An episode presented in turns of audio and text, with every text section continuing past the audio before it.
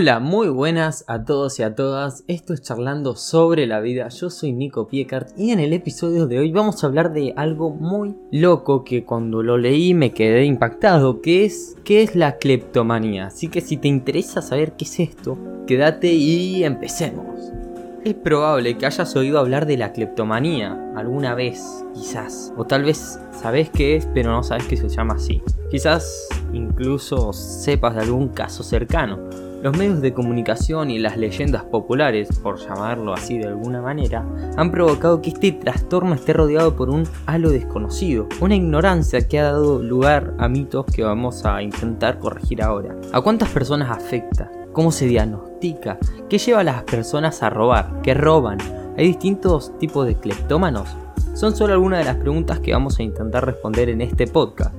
Ahondaremos también en algunos criterios de diagnóstico, diferenciando bien qué es y qué no es cleptomanía y conoceremos algunos de los tratamientos que ayudan a estas personas que tienen este instinto de robar. Pero ya te dije que tiene que ver algo con robar, ahora vamos a entrar bien qué es. ¿Qué es la cleptomanía y cómo se diagnostica? El Manual Diagnóstico y Estadístico de los Trastornos Mentales recoge la cleptomanía dentro de un capítulo llamado Trastornos Disruptivos del Control de los impulsos y la conducta, y en este capítulo se ubican también el trastorno negativo desafiante, el trastorno explosivo intermitente, el trastorno de la conducta y la piromanía, por ejemplo, que la piromanía es lo más común. Para poder diagnosticar la cleptomanía se deben cumplir los siguientes criterios de diagnóstico. El primero es la dificultad recurrente para controlar los impulsos de robar objetos que no son necesarios para su uso personal o por su valor económico. La segunda característica es la tensión creciente inmediatamente antes de cometer el robo, o sea, se sienten sumamente tensos antes de hacerlo. Creo que eso debería ser normal porque nunca he robado, pero lo, lo, raro es lo siguiente, sienten bienestar, una gratificación y una liberación en el momento de cometer el robo. O sea, hay tanta tensión antes de hacerlo, pero luego de cometerlo, cuando lo están haciendo, se sienten con un placer inmenso. El robo no se comete para expresar una venganza y no es una respuesta a una idea delirante o a una eh, alucinación. El robo tampoco se explica por la presencia de un trastorno disocial, un episodio maniático o un trastorno antisocial de la personalidad. El DSM no especifica ningún criterio temporal, sin embargo, la C10 requiere la presencia de dos episodios para poderse diagnosticar el trastorno, o sea, tienes que pasar dos veces y con estas características para considerarlo un trastorno. Pero algunos psicólogos incluso dicen que estos dos episodios tienen que ocurrir en un periodo de seis meses para poder aplicar un diagnóstico. Además, el diagnóstico resulta complicado porque no es fácil que la persona reconozca este problema de robar. Por esto mismo se piensa que es un trastorno mucho más común de lo que parece. Bueno, vamos a decir algunas aclaraciones que son necesarias. Como mencioné en el primer criterio, el principal problema es la incapacidad para resistir el impulso a robar. Esto quiere decir que la persona no planea sus robos, no hace un plan de fuga, ni siquiera tiene pensado hacerlo, no se convierten en ladrones de guante blanco, por así decirlo. De hecho, estos episodios suelen estar asociados a periodos de ansiedad, periodos en los que armar un plan maestro sería muy difícil por ese sentimiento. Además, la persona no roba objetos ni por el interés económico ni porque sea de su necesidad, eso lo dije anteriormente también. A pesar que el DCM especifique que la persona experimenta bienestar, gratificación y liberación, es importante matizar que este bienestar no se deriva del hecho de robar en sí, sino de la reducción de la atención experimentada antes del robo. O sea, robar para ellos actúa como un ansiolítico, o sea, para reducir esa ansiedad.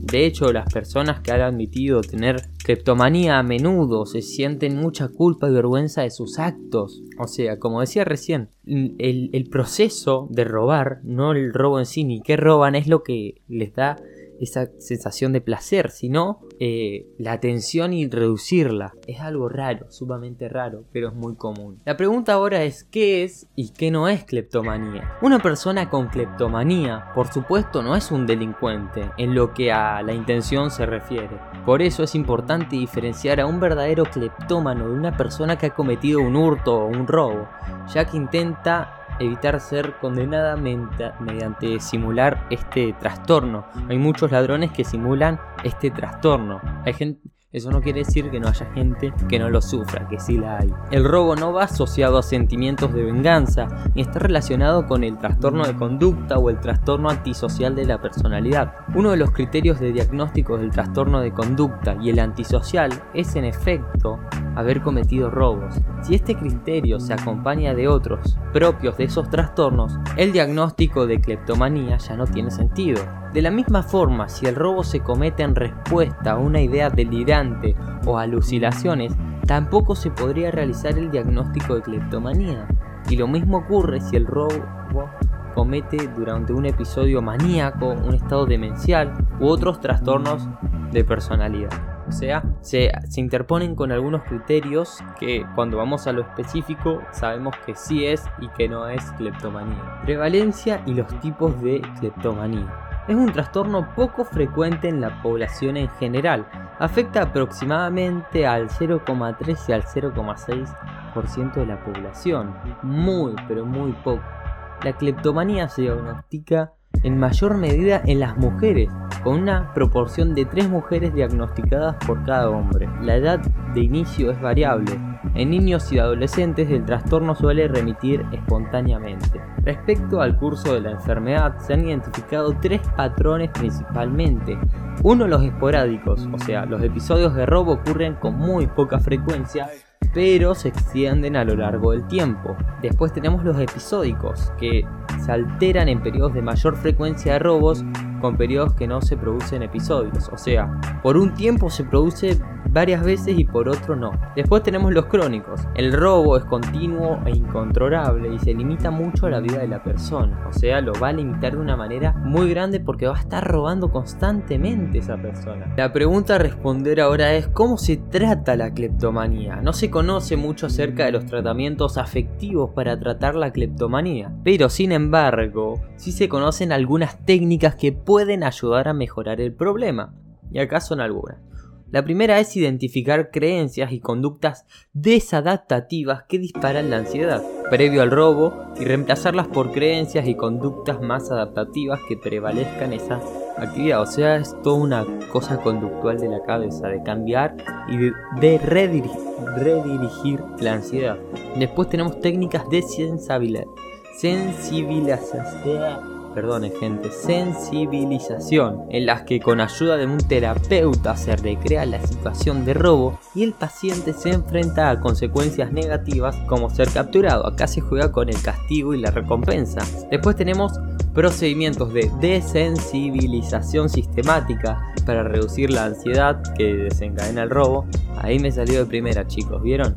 Técnicas aversivas en lo que asocian sensaciones desagradables con el acto de robar, o sea, juegan el juego de la asociación de cosas. Y por último, el control de estímulos, como restricción a los momentos en los que se prevé un posible robo y ir, por ejemplo, a comprar siempre acompañado y no solo, así que hay un estímulo que, que le dice que no lo haga. Sabiendo que es cleptomanía, hago cleptomanía y sabiendo qué es la cleptomanía en sí, ya podremos imaginar de que se trata un trastorno que limita mucho, que afecta a varias áreas de la vida de esas personas y que, como si fuera poco, está sujeto también a una gran estigmatización. Hoy no me salen las palabras, gente, discúlpenme. Por ello, es importante acabar con todos los mitos que rodean a esta enfermedad y conocerla más allá para poder sentir y tener empatía con esa gente que estamos metiendo dentro de un estereotipo hay que saber que esas personas que sufren eh, hay que ayudarlas, que necesitan un tratamiento, que no lo hacen con malas intenciones, sino con una intención de relajarse y de salir de un estado que está muy, muy eh, alterado y muy nervioso y muy ansioso. Y es su manera de, de hacerlo, hay que trabajarlo con las técnicas, hay que ir redireccionándolos y se pueda ayudar. Pero también hay que ponernos en su lugar y tener un poquito de empatía. Bueno gente, hasta acá el episodio de hoy me pareció súper interesante y algo que podríamos ser conscientes de, esta, de este trastorno y aprender y, y algo que se ve muy poco pero me pareció interesante traerlo para saberlo. Espero que te haya gustado y nos vemos en el próximo episodio. Te saluda Nico Pieca. Chao.